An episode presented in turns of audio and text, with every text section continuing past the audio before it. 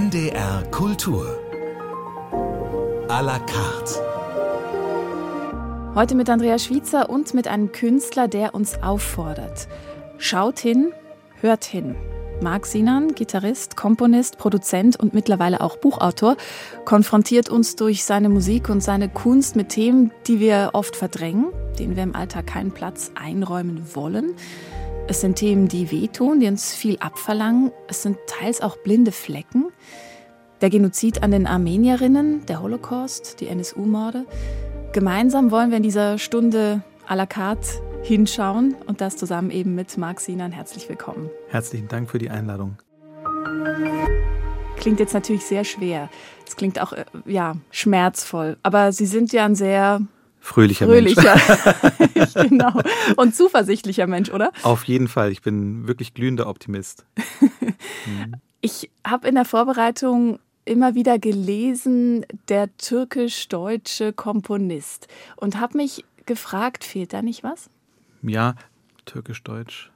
Schwierig. Also natürlich fehlt die armenische Färbung, wobei ja meine Großmutter mütterlicherseits war eben Armenierin die aber insofern Türkin war. Sie war ethnische Armenierin, war aber in der Türkei geboren oder damals noch im Osmanischen Reich und von der nationalen Zugehörigkeit damit Türkin. Ne? Also passt es eigentlich das, doch. Das passt, das ist irgendwie in Ordnung, ja. Wann hat das angefangen, Sie zu interessieren? Hat Sie das als Kind irgendwie umgetrieben? Ja, tatsächlich schon immer. Also natürlich ist das eine besondere Situation, wenn man aufwächst als Sohn einer türkischen Mutter in Bayern auf dem Land. Das ist auf jeden Fall anders als dazu zu gehören. Also ich gehörte da nicht dazu und gehöre da bis heute nicht dazu, aber fühle mich da trotzdem irgendwie zu Hause und wohl. Das war sicher so. Also ich habe ein sehr politisches Elternhaus gehabt. Also meine Eltern haben sehr viel über Politik gesprochen und das war quasi das tägliche Gespräch am Tisch am Abendessen ging um politische Fragen. Und ich erinnere mich an ganz frühe Konzerte. Meine Mutter hatte dann als eben eine der Vorzeigemigrantinnen in diesem kleinen Dorf in Ebersberg, hatte sie einen Verein gegründet. Verein Ausländerhilfe hieß das damals. Würde man heute natürlich auch gar nicht mehr bemühen, diesen Begriff. Aber interessanterweise war das da eben normal. Und dann haben wir Konzerte gemacht und unter anderem habe ich dann eben Gitarre solo gespielt und habe dann Gedichte von Nazım Hikmet rezitiert. Das ist so ein wichtiger politischer türkischer Dichter gewesen. Auf Türkisch auch dann? Nee, ich habe es dann auf Deutsch gesprochen und hm. jemand anders auf Türkisch. Das war schon, also da war schon immer ein Thema für mich. Hm. 1976 geboren, Sie haben es gesagt, eben aufgewachsen, ein bisschen außerhalb von München. Sie sind sehr umtriebig, man könnte sagen Tausendsasser, sind äh, arbeitswütig, äh, würde ich sagen. Arbeitswütig. ja. Die Wut, das ist auch ein Thema, worauf wir wahrscheinlich noch zu sprechen können, ja. aber auch im positiven Sinne wahrscheinlich. Naja, es gibt ja in dem Buch in Gleißendes Licht eine Stelle, wo die Tochter des Protagonisten sagt, Papa, wenn du traurig bist, dann wirst du wütend und wenn ich traurig bin, dann weine ich. Ja. Ne? Und das ist, glaube ich, auch so eine der Schnittmengen zwischen mir und der Figur, die ich erfunden habe, Khan Kula, die, dem Protagonisten meines Buches. Also Wut ist die engste Gefährtin der Trauer. Also das ist sozusagen fließender Übergang. Ich glaube, das ist psychologisch auch nachvollziehbar. Mhm. Genau, wir treffen uns nämlich, weil Sie ein Buch geschrieben haben, Gleißendes Licht. Das ist ein Projekt, das Sie schon länger begleitet, also die Auseinandersetzung mit Ihrer Familiengeschichte. Aber jetzt eben gibt's die Geschichte, naja, so biografisch untermalt, könnte man sagen, eben auch in Buchform. Wir sprechen über das Buch. Sie haben uns aber auch Musik mitgebracht, den Soundtrack zu dieser Sendung sozusagen. Und wir hören gleich ein Lied mit dem Titel Why My Father Sang to Me. Genau, Kvietok Modri ist der Name des Songs und das Album ist What My Father Sang to Me. Ah. Genau, das ist ein Lied, das Iva Bitova tatsächlich als Kind von ihrem Vater gelernt hat. Die hören wir auch gleich. Die hören wir gleich. Iva Bitova eine wunderbare Gefährtin für mich, mit der ich seit jetzt auch schon acht Jahren intensiv zusammenarbeite, die für mich immer eigentlich so eine große Figur der Avantgarde war. Also ich habe die schon seit Jahren bewundert und dann irgendwann konnte ich sie überzeugen, dass sie mit mir ein Stück macht. Und das ist ein bisschen eine Fortsetzung dieser Arbeit, weil sie ihren eigenen Roma-Wurzeln, also den, den Roma-Wurzeln ihres Vaters, ein bisschen auf den Zahn fühlt in diesem Album.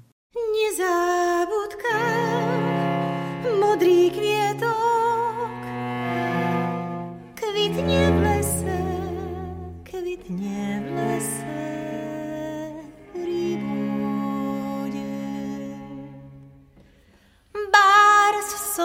w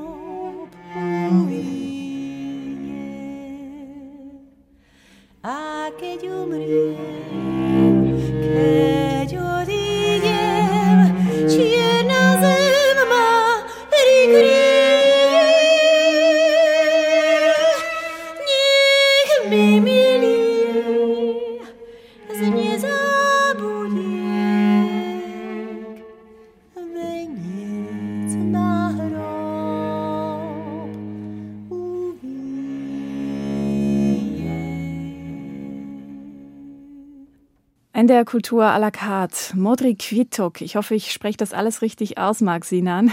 Ja. Wir haben gehört die wunderbare Iva Bitova und am Violoncello Anil Erslan. Was hat dieses Lied mit ihm zu tun? Das ist erschienen auf einer Website, einem Portal, das wir betreiben, das heißt Pantopia Music. Also Wer sind wir? Das ist meine Company, also Sinan Company, meine Mitstreiter und Mitstreiterinnen und das Ethnologische Museum im Humboldt-Forum und das Badische Staatstheater Karlsruhe, mit dem ich ein vierjähriges Digitalprojekt betreibe. Und wir erforschen die Möglichkeit, wie man sinnlich Musik im Internet hören kann. Also wie kann man in einem digitalen Raum eine ähnlich bewegende Erfahrung haben, wie wenn man Vinylschallplatten hört. Das ist so ein bisschen das selbstgesteckte Ziel. Und dazu kommt die kulturelle Vielfalt, die vertreten sein soll. Und letztens bin ich über ein Zitat von Kandinsky gestoßen, der spricht von der Kunst der inneren Notwendigkeit. Und das ist die Verbindung zwischen all diesen Alben, die wir veröffentlichen, sind alles Musiken, die aus sehr unterschiedlichen Genres kommen, hm. die aber verbunden sind durch eine innere Notwendigkeit, diese Musik zu machen. Sie selber sind ja, haben auch so eine Notwendigkeit, Musik zu machen und sind überall auch unterwegs. Also Sie haben so gar keine Scheu vor keinem Genre, also sind im Jazz zu Hause, in der Klassik. Man kann auch sagen, in der Weltmusik, Sie gehen natürlich auch an Ihre Wurzeln, also türkische Musik, fast vergessene armenische Musik. Was kommt da bei Ihnen alles zusammen? Also ist es wirklich die Notwendigkeit, möglichst das ganze Musikmeer sozusagen zu durchfluten? Ich habe da ein ziemlich großes Glück. Also ich glaube, es ist vielleicht gar nicht so schlecht für mich gewesen, quasi spät zum Komponisten zu werden. Ich war ja erstmal klassischer Gitarrist und habe das auch ausschließlich verfolgt, habe klassische Gitarre gespielt mit dem Ziel, als Solist solistische Karriere zu machen und nur das, nicht mehr und nicht weniger. Und habe dann aber gemerkt, dass dieser Rahmen für mich zu eng ist. Ich bin damit nicht so mhm. gut zurechtgekommen und habe eben immer versucht herauszufinden, was ist denn die Musik, die ich wirklich spielen möchte. Und die ist eben sehr, sehr vielfältig. Und dann musste ich irgendwann anfangen, die selber zu komponieren. Und dadurch, dass ich das aus dieser Notwendigkeit heraus entwickeln konnte, gibt es da so wenig Scheuklappen. Und das empfinde ich zumindest als einen großen Vorteil. Sie haben es gesagt, heterogene Biografie. Wir haben auch schon gehört, die Mutter türkisch, armenisch, der Vater deutsch. Was kommt denn noch alles zusammen in Ihrer Familie? Also ein ganz wichtiges Thema für meine Familie ist sicherlich die Migrationsgeschichte meiner Mutter. Also wie fühlt sich das an, in einem fremden Land, in einer fremden Kultur zu leben und sich zu behaupten, auch in einer Kultur, in der auf einen hinabgeschaut wird. Also so hat sie das empfunden. Sie hat quasi, ist quasi dem Chauvinismus der Türkei entflohen und war dann in einer Gesellschaft, in der sie qua ihrer Herkunft sich als nicht gleichwertig empfunden hat. Ne? Trotzdem hat sie diesen Weg ganz bewusst gewählt. Also es Auf war ihre Fall. Entscheidung, genau nach Deutschland zu kommen. Genau, also sie hat sicherlich eine große Erfolgsgeschichte durchlebt, weil sie eine sehr, sehr starke Frau war und das große Talent hatte, Sprachen sehr gut zu lernen. Also sie hat einfach so wahnsinnig gut Deutsch sprechen können nach kurzer Zeit, dass sie sozusagen dieses Integrationsproblem, was so viele andere ja haben, nicht hatte.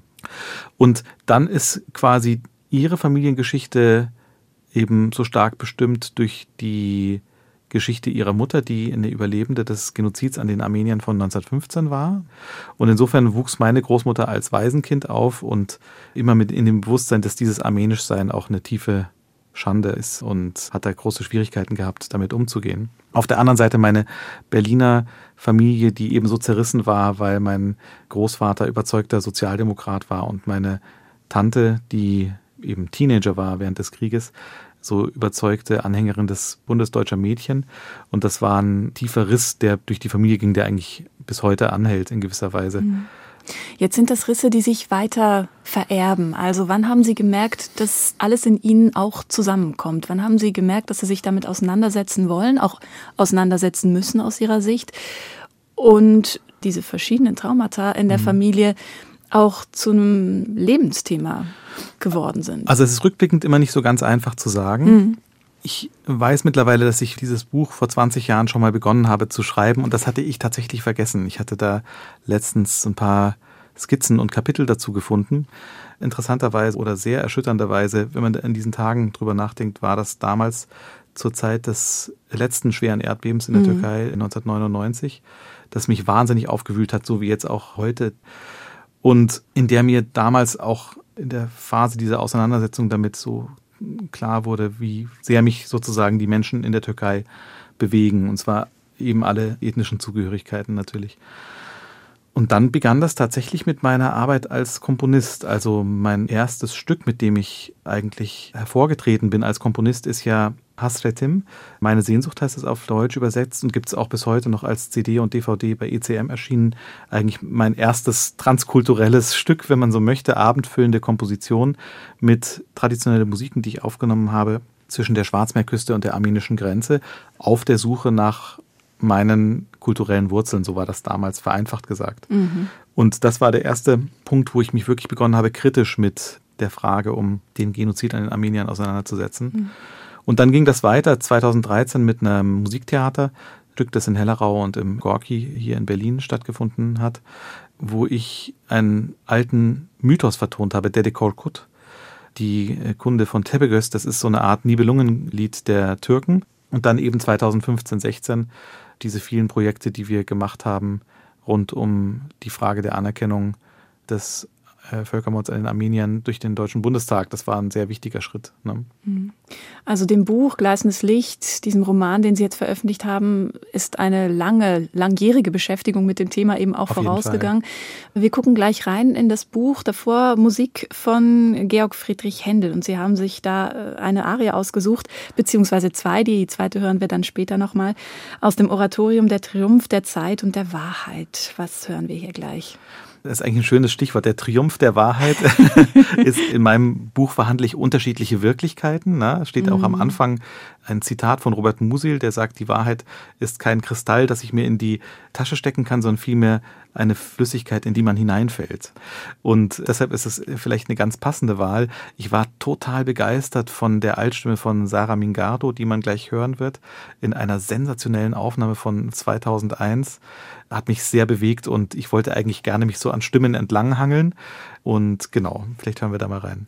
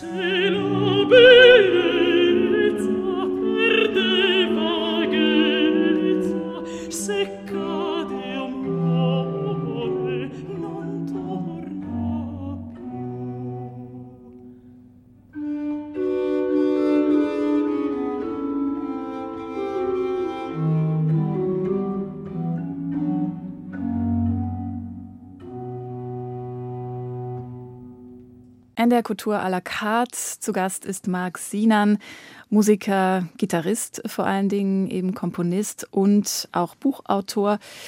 Ihr Debüt trägt den Titel, und das ist auch der Titel eigentlich eines Oratoriums, das Sie schon geschrieben haben, Gleißendes Licht. Wo haben Sie dieses gleißende Licht schon gesehen? Also im Roman ist es das gleißende Licht, das an verschiedenen Stellen auftritt. Einmal ist es das Licht aus dem Jenseits, in das der junge Kahn hineinblickt, als er fast am Ertrinken ist. Dann ist das gleißende Licht am Horizont des Schwarzen Meers, wo der Horizont verschmilzt mit dem Himmel, man nie kennen kann, wo das Meer aufhört und wo der Himmel anfängt. Also so ein Begriff für Ewigkeit, Jenseits, Utopie, würde ich sagen. Und dann ist es, glaube ich, auch die Übersetzung des Namens der Mutter, also die Richtig, auch der ja. Name ihrer realen Mutter ist tatsächlich. Also der Name meiner Mutter Nur bedeutet auf Arabisch heiliges Licht. Ne? Und in der laizistischen Übersetzung würde ich sagen, ist es dann gleißendes Licht. Ja. Schauen wir uns einmal diese, ich sag mal, die Hauptperson. Es gibt natürlich viele Personen, die eine wichtige Rolle spielen in dem Roman, aber die Familiengeschichte erzählt sich schon entlang des Aufwachsens und des Lebens von Kahn. Ja. Es gibt Episoden, wo wir ihn begleiten, in, rund um München eben, in seiner Kindheit. Dann reisen wir mit ihm nach New York, wo er Gitarre übt und lernt, wie verrückt sozusagen. Wir fahren mit ihm ans Schwarze Meer, wo er als Jugendlicher seine Großeltern pflegt.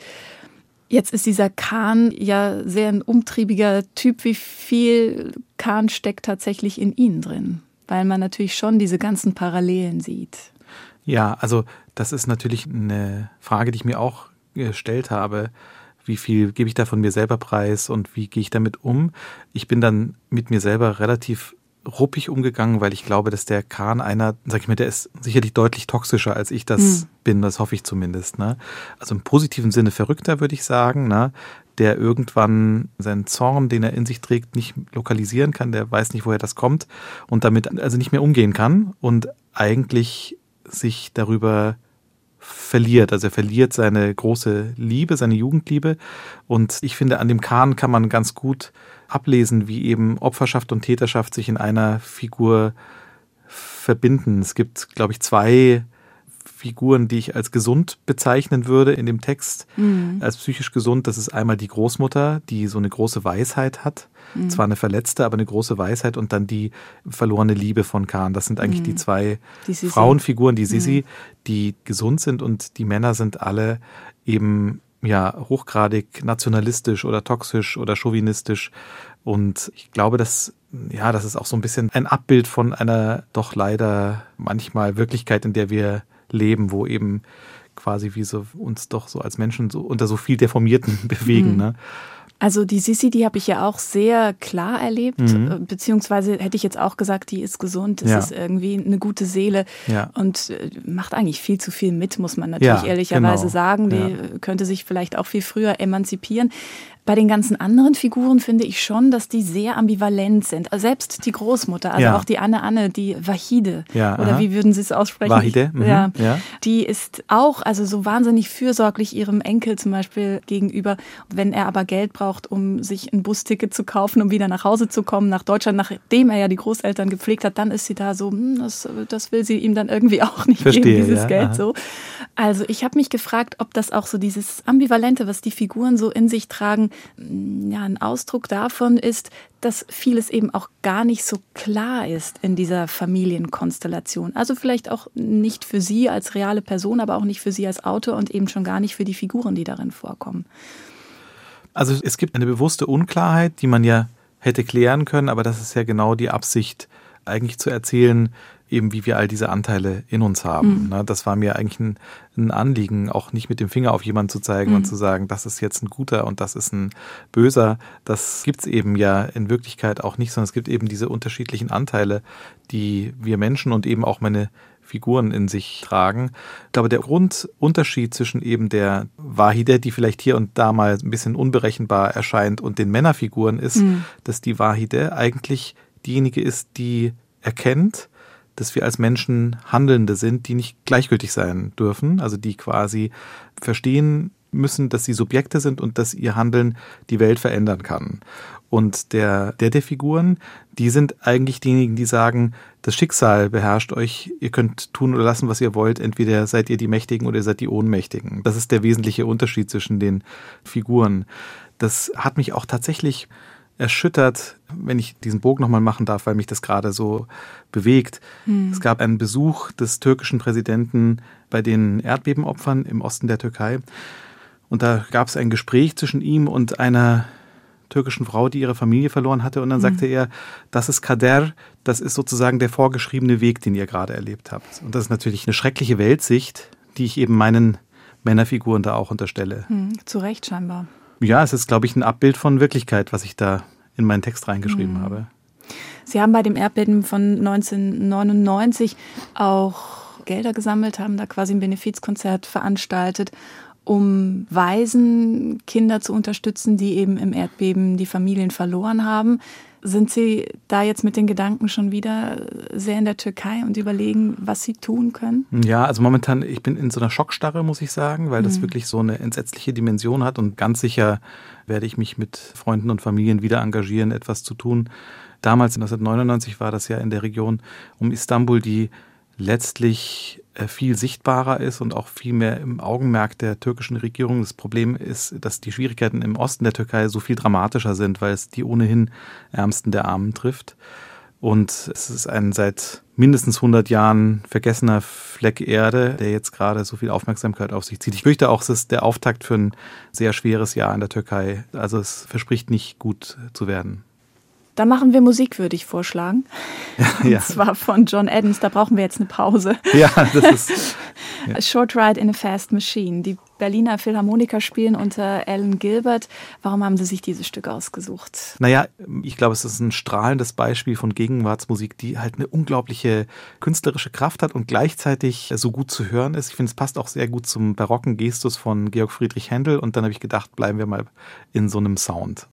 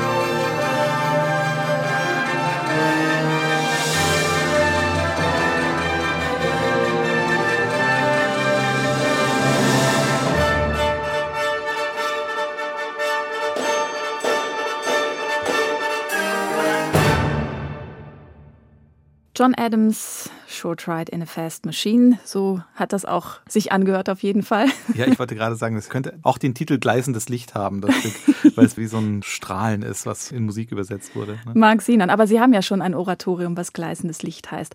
Lassen Sie uns gleich kurz darüber sprechen. Das wurde uraufgeführt 2021. Richtig. Also eigentlich mitten in der Pandemie und es waren verschiedene Ensembles involviert, aber auch verschiedene Orte. Können Sie uns das nochmal einmal zusammenbinden? Genau, also der Auftrag war, dass ich ein Oratorium komponiere, das den Opfern von Buchenwald, den Opfern der Shoah gewidmet ist. Und wie auch in meinem Buch Gleißendes Licht beschäftige ich mich eben so intensiv mit der Verbindung von Tätern und Opfern und vor allem auch mit den zivilen und unzivilen Gefühlen, die Opferschaft mit sich bringt. Ne? Und so steht am Anfang meines Oratoriums Gleißendes Licht ein Text von Batsheva Dagan, das ist eine heute 96-jährige Überlebende der Shoah, die 1946 in Israel ankam und in der Palestine Post einen wütenden Rachebrief schrieb, in dem sie eben schrieb, alles das, was uns und unseren Liebsten widerfahren ist, soll euch auch widerfahren. Ihr sollt leben, aber ihr sollt leiden und beschreibt dann wirklich in einem martialisch anmutenden Text die ganzen Details ihres Leids. Und später ist sie Autorin von Kinderbüchern geworden, die auf sehr empathische Art eigentlich die Shoah Kindern vermittelt und bewundernswerterweise ist sie jemand gewesen, die es geschafft hat, eigentlich in eine Form der Erinnerung und Vergebung zu gehen.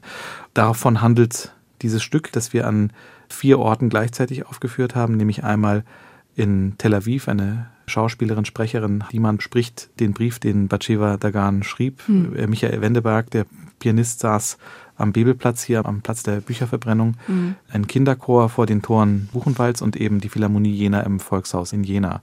Und es war ein, ach, für mich wahrscheinlich das wichtigste Stück Musik, was ich bisher geschrieben habe, weil es eben ja so ein einerseits eben doch sehr kraftvolles Oratorium war und dann inhaltlich, glaube ich, sehr wichtig, dass man das mal formuliert hat. Gefühle, die wir, wo wir denken, die sind nicht angemessen sozusagen. Dazu gehört eben auch die Rache, das ist auch Teil des ja. Oratoriums. Und es ist aber auch ein Gefühl, was Kahn sehr umtreibt. Mhm. Warum ist es wichtig, auch darüber zu sprechen und zu sagen, wir, wir können nicht einfach erwarten, dass diese Rachegefühle verschwinden und jeder mhm. Mensch, der wirklich viel Leid auch erfahren hat, das mit sich selbst aushandelt? Ich glaube, das Grundproblem ist, und das manifestiert sich eben so schlimm in der Geschichte der Armenier und der Türken, dass jede Tat nur dann eine Auflösung finden kann, wenn eine Form von Versöhnung stattfinden kann. Und Versöhnung ist eben keine Einbahnstraße. Versöhnung findet nur statt, wenn Opfer und Täter aufeinander zugehen und die Täter oder Nachkommen der Täter formulieren, ja, wir übernehmen dafür Verantwortung, dass das passiert ist. So. Und nur dann kann sozusagen eine Form von Entlastung stattfinden. Also nur so kann sich diese Verklebung zwischen Opfern und Tätern lösen. Mhm. So, ne? Letztlich verhandelt der Roman Gleißendes Licht ein bisschen die Frage, was passiert, wenn das nicht geschehen kann. So, ne? Und da ist natürlich eine theoretische Möglichkeit, ist die Fortsetzung der Gewaltspirale durch die Rache. Ne? Dass das keine Lösung ist, sieht zum Beispiel die Großmutter. Ne? Mhm. Dass das durchaus eine Lösung ist, sieht der Großvater. Das ist sozusagen das Spannungsfeld, in dem das stattfindet. Mhm. Ne? Also wir sind ja in so einer Zeit, Max Czolek hat gerade Versöhnungstheater geschrieben. Ich glaube, wir sind in einer Zeit, in der einfach die Geschichte des 20. Jahrhunderts irgendwie schon wieder in so weite Ferne gerückt ist, dass wir solche Dinge wie Krieg als Optionen verstehen. So. Und das hat was damit zu tun, dass wir uns doch nicht gut genug erinnern, doch nicht gut genug verinnerlicht haben, was das eigentlich bedeutet, wovon wir da sprechen. Und ich glaube, die ganz logische Ableitung aus dem, was ich jetzt gerade so einfach formuliere, und die würde ich mir wünschen, dass Sie oder die Hörer das versuchen mitzugehen, wir müssen ein bisschen weg davon, von der Frage, ob wir irgendwas müssen als abstrakter Vorgang. Wir müssen erstmal gar nichts. Aber wir haben ja das Bedürfnis, gesunde, glückliche Menschen zu sein. Und ich kann ganz klar sagen, dass in meiner persönlichen Biografie die Auseinandersetzung mit dem Trauma meiner Großmutter dazu geführt hat, dass ich ein deutlich glücklicherer Mensch bin und wahrscheinlich auch ein besserer Vater sein kann, meine Kinder deshalb glücklichere Kinder sein können, als wenn ich das nicht getan hätte. Und lassen Sie es uns doch vereinfachen auf das individuelle Glück, das es bringen würde, wenn wir alle uns mehr damit auseinandersetzen würden, was uns eigentlich als Menschen und als Gesellschaft prägt damit wir zu einer besseren Gegenwart und Zukunft finden können. Mhm. Hilft uns das auch bei der Bewältigung aktueller Krisen? Weil man könnte jetzt natürlich auch sagen, wir sind gerade so im Hier und Jetzt beschäftigt, aktuelle Krisen natürlich, zu lösen ja. und dann aber gleichzeitig auch noch auf die Krisen zurückzugucken oder auf die Traumata, die eben in uns eingeschrieben sind durch unsere Familiengeschichte oder eben die Generation vor uns. Ja, das ist eine Überforderung. Das sehe ich schon auch. Da bin ich ganz klar bei Ihnen. Und deshalb glaube ich, ist es auch etwas, wir können uns diesen Geschichten auch nicht ununterbrochen, ohne Unterlass aussetzen. Das ist nicht die Frage. Ich glaube, es geht wirklich darum zu sagen, ah, ich setze mich hin und lese ein Buch und erinnere mich dabei an meine eigene Geschichte, beschäftige mich damit und dann schlage ich das Buch auch zu und lege es auf den Nachttisch. Das ist in Ordnung. Niemand verlangt sozusagen, dass wir Tränen überströmt durchs Leben laufen. Es geht wirklich darum, immer wieder diese Auseinandersetzung zu suchen und die gar nicht so sehr zu suchen, um sich jetzt eben selber traurig zu machen oder zu beschweren, sondern im Gegenteil, um sich zu erleichtern. Mhm, sich ja. davon frei zu ja, machen. Richtig. Das ist jetzt so der persönliche Weg auch, ja. weil Sie jetzt gerade Max Czolek angesprochen haben und das Versöhnungstheater. Also die These ist ja, dass wir uns als Gesellschaft nicht ehrlich und aufrichtig eben mit der Vergangenheit auseinandergesetzt haben und jetzt eigentlich ja so tun, als wäre doch mittlerweile alles gut. Genau. Was wäre denn für Sie oder was ist für Sie eine gelungene Erinnerungskultur, wenn wir das gesellschaftlich denken? Das ist eben niemals ein abgeschlossener Prozess, sondern eben ein immer fortdauernder Vorgang. Also atmen, lesen, schreiben, weiß ich nicht, denken ist auch nicht mal abgeschlossen. Ich habe jetzt genug gedacht, ich habe genug geatmet. Nein, es gehört eben zu meinem Leben und Erinnern gehört auch zu meinem Leben. Also ich denke, wenn wir das viel mehr als einen selbstverständlichen, natürlichen Teil unseres Seins verstehen würden, der zu unserem Alltag gehört, der zu unseren Riten gehört, dann ist das, glaube ich, in Ordnung. Also wir machen uns wahnsinnig viel Gedanken über die Zukunft, wir machen uns Gedanken über die Vergangenheit. Ich glaube, wenn wir das in Balance bringen, mhm. wie so eine Waage, dann leben wir in einer großartigen Gegenwart. Das ist die Aufgabe, die wir haben und in diesem Sinne sollten wir unsere Kinder erziehen und dann werden die davon ein besseres Leben haben.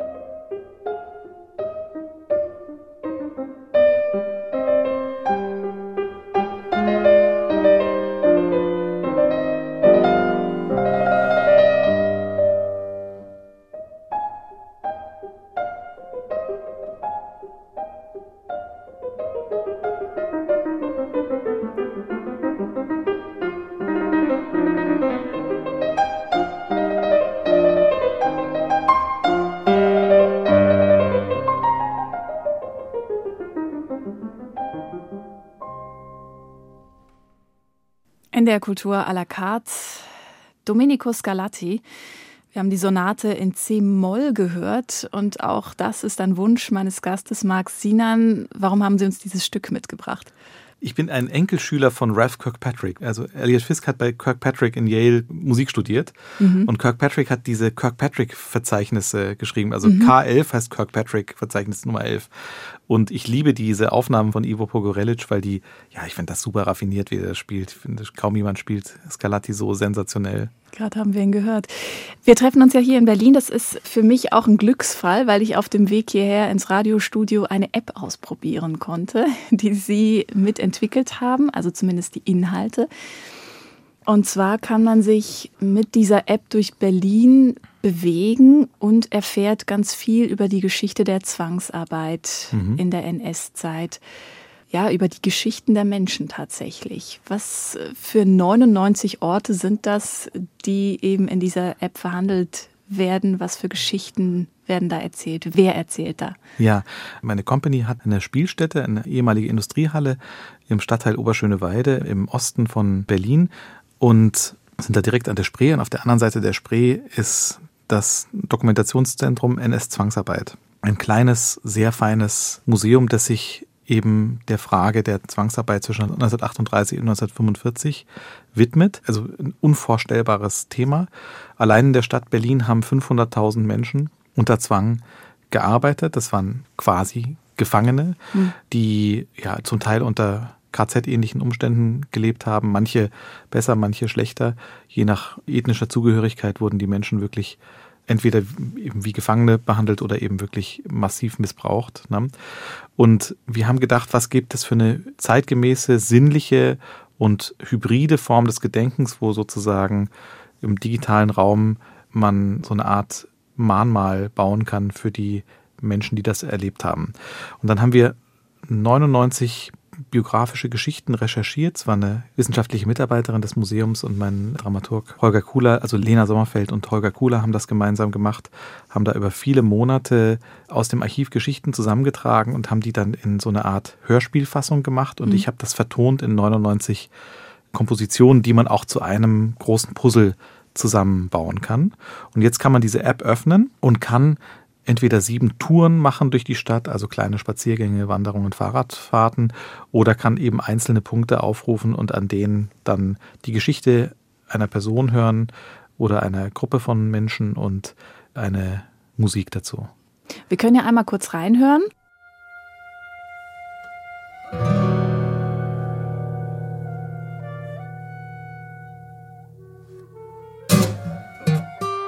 Die Arbeit begann um 7 Uhr früh und endete je nach Bedarf der Fabrik.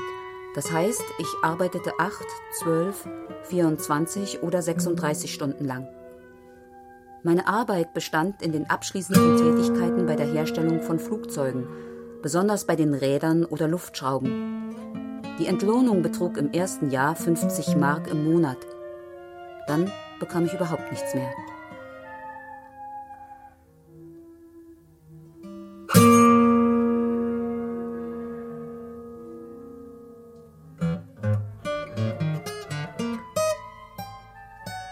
Stanisława Michałowska wurde 1940 als 14-Jährige gemeinsam mit ihrer Schwester Sophia nach Berlin verschleppt. Beide waren in einem Lager auf dem Flugplatz untergebracht und arbeiteten in der Flugzeugproduktion. 1945 flohen Michałowska und ihre Schwester nach einem Luftangriff auf ihr Lager zurück in ihre Heimat. Was hat das mit Ihnen gemacht, diese Beschäftigung auch mit diesem Thema und diese Geschichten, an denen so nah dran zu sein, auch für die eine musikalische Sprache zu finden? Das hat eben tatsächlich mit dieser Berliner Geschichte meiner Familie zu tun. Also ich möchte das jetzt auch gar nicht immer so an meiner Person anbinden, aber mein Vater ist 1938 in Berlin geboren, meine Tante 1929, mein Großvater 1900. Also das ist sozusagen, ich bin mit der Stadt sehr verbunden. Ne? Mhm. Deshalb fand ich das ein ganz wichtiges Thema, mich mit dem kompositorisch zu beschäftigen. Ja, und ich muss dann in so einem Vorgang auch so eine gewisse kalte Distanz entwickeln, weil man kann nicht konzentriert künstlerisch arbeiten, wenn man dann sozusagen so auf so einem Tränenmeer davontreibt. Das ist schon eine Musik, die, sag ich mal, einen großen Abstraktionscharakter hat, aber dann doch hier und da die angemessene Emotionalität, die ich zumindest dann angemessen gefunden habe, aufstößt. Ja. Mhm. Und wir haben auch eine Konzertfassung davon und die haben wir auch mehrfach schon zur Aufführung gebracht. Und ich mag das sehr, das aufzuführen, weil es eine Form von Teilhabe des Publikums gibt. Also das Publikum soll mitmachen. Also Sie das Publikum, das Publikum kann, das Publikum kann mitmachen mhm. und das Stück Human Commodity heißt das, also wahre Mensch, endet mit einem Chor, den französische Zwangsarbeiter im Stalag geschrieben haben. Zur gleichen Zeit schrieb Olivier Messiaen das Quartett zum Ende der Zeit. In diesem anderen Stalag haben eigentlich ein bisschen tatsächlich nationalistisch gefärbte französische Kriegsgefangene so eine merkwürdige Hymne geschrieben, die aber doch sehr bewegend und strahlend ist. Mhm. Und diese Hymne singt ein Jugendchor über einem sehr, ja, sag ich mal, schweren Bläsersatz. Und dazu hört man die Geschichte einer ukrainischen Zwangsarbeiterin, die berichtete, wie sie 1945 im Keller saß, während die Bomben fielen und die holländischen Kriegsgefangenen begonnen haben zu summen, wir haben keine Angst, wir haben keine Angst und haben das in ihrer Sprache getan und danach entstand ein Chor von allen Menschen, die in diesem Keller saßen und die in all ihren Sprachen vor sich hin summten und vor sich hin sagen, wir haben keine Angst. Und diese Aufforderung haben wir in, ich glaube, 24 Sprachen auf kleinen Handzetteln im Publikum verteilt und am Schluss sitzt das Publikum da und wenn es möchte, stimmt es in diesen Chor ein, indem man dann in seiner Sprache sagen kann, wir haben keine Angst, wir haben keine Angst. Oder manche sagen, wir haben Angst oder manche sagen nichts. Mhm. Und das ist ein, ja, finde ich, ein wichtiger Moment, wie man ja so eine Art von Teilhabe, Partizipation herstellen kann, von dem ich glaube, dass das ein Weg sein könnte, wieder in so neue zeitgemäße Rituale zu finden, in denen wir gemeinsam lernen zu erinnern oder auch, auch Feierlichkeiten zu begehen. Mhm, Gerade wollte ich da anknüpfen. Also glauben Sie auch, dass das eine Möglichkeit ist, gewisse Verbindungen aus der Vergangenheit, die sich in uns niedergeschrieben haben, langsam aber sicher zu lösen? Also auf sich quasi Fall. sowas wie frei zu singen davon? Natürlich, auf mhm. jeden Fall, auf jeden Fall. Also ich bin fest davon überzeugt, dass eines der größten Defizite, die wir als Gesellschaft haben, ist, dass wir keine raffinierten Möglichkeiten haben, in einer sehr diversen Gesellschaft gemeinsam zu feiern und gemeinsam zu erinnern und dass Musik und künstlerische Vorgänge dann ganz wesentlicher Punkt sind, um das zu ermöglichen. Und ich glaube, das ist eine ganz wichtige Aufgabe und wird zunehmend eine wichtige Aufgabe für die Künste sein, weil die Religionen können das nicht mehr leisten, die Bildungsinstitutionen haben eine andere Aufgabe und ja, also wir werden uns nicht in Zukunft mit den Kirchen und den Moscheen zufrieden geben können, sondern werden Räume schaffen müssen, in denen wir eben gemeinsam Feierlichkeiten begehen. Und da braucht es eine Antwort aus der Gegenwart. Und ich glaube, die versuche ich zu finden. Und es würde natürlich helfen, Blockaden auch zu lösen oder zumindest das Hinschauen nochmal irgendwie anders möglich zu machen, wenn eine türkische Regierung sowas wie den Völkermord an den Armenierinnen endlich anerkennen würde. Wird das noch passieren? Ich glaube, das ist nicht zu erwarten in den nächsten Jahren. Man weiß überhaupt nicht, was in der Türkei passieren wird das gleichermaßen große Drama wie für die Nachkommen der Opfer, dass wir uns wünschen würden, dass quasi es eine Verantwortung gibt für die Tat, ist natürlich für die Mehrheitsgesellschaft die Gefangenen dieser Schuld. Ne? Mhm.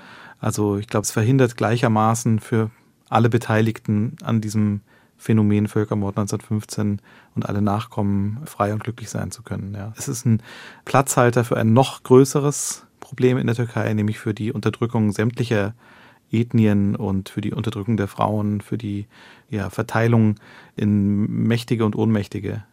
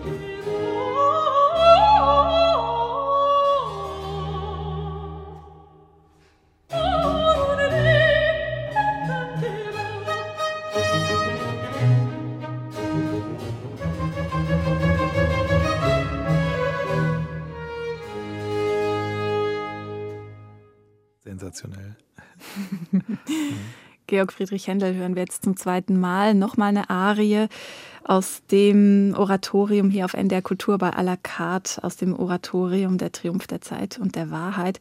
Und dieses Mal mit der Sängerin Deborah York. Und die mhm. haben sie sich auch gewünscht, Marc Sinan. Ja, das ist ein tolles Stichwort. Also ich liebe diese Aufnahme. Ich habe die relativ neu entdeckt und mir ist das wirklich nicht so bewusst gewesen, dass es übersetzt der Triumph der Zeit und der Wahrheit heißt, weil das ist ja so mein Thema. Ne? Also mein Thema im Buch Gleißendes Licht ist ja eben, dass die Großmutter sagt, sei geduldig. Du musst quasi den Impuls in die richtige Richtung geben.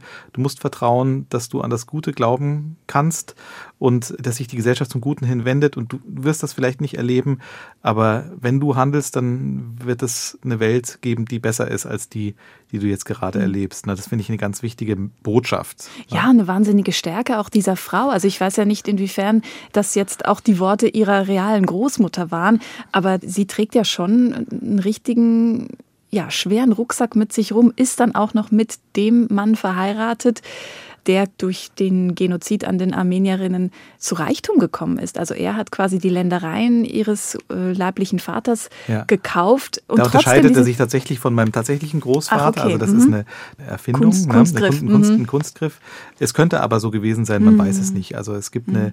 Geschichte, dass mein Großvater als 15-, 16-Jähriger erlebt hat in Istanbul, wie Minderheiten verfolgt wurden und nur mit großem Glück davongekommen ist, war auf den Prinzeninseln wohl und hat eben so ein Massaker erlebt und hat sich dann auf ein Ruderboot geworfen und hat sich zwischen verstorbene oder ermordete Menschen gelegt. Das müssen Armenier oder Griechen gewesen sein, man weiß es nicht. Mhm. Er hat das mir zumindest nicht genauer erzählen können und hat sich dann eben aufs Meer hinaustreiben lassen, bis dann so viel Ruhe war, dass er quasi sich ans Ufer retten konnte. Also eine ganz merkwürdige Geschichte, die mhm. aber in dem Buch eben nicht vorkommt, sondern ich habe was anderes erzählt. Genau, mhm. ja, also in Gleißendes Licht, das ist sozusagen die erste Episode. Damit gehen wir rein in das Buch. Die wird ein bisschen anders erzählt tatsächlich.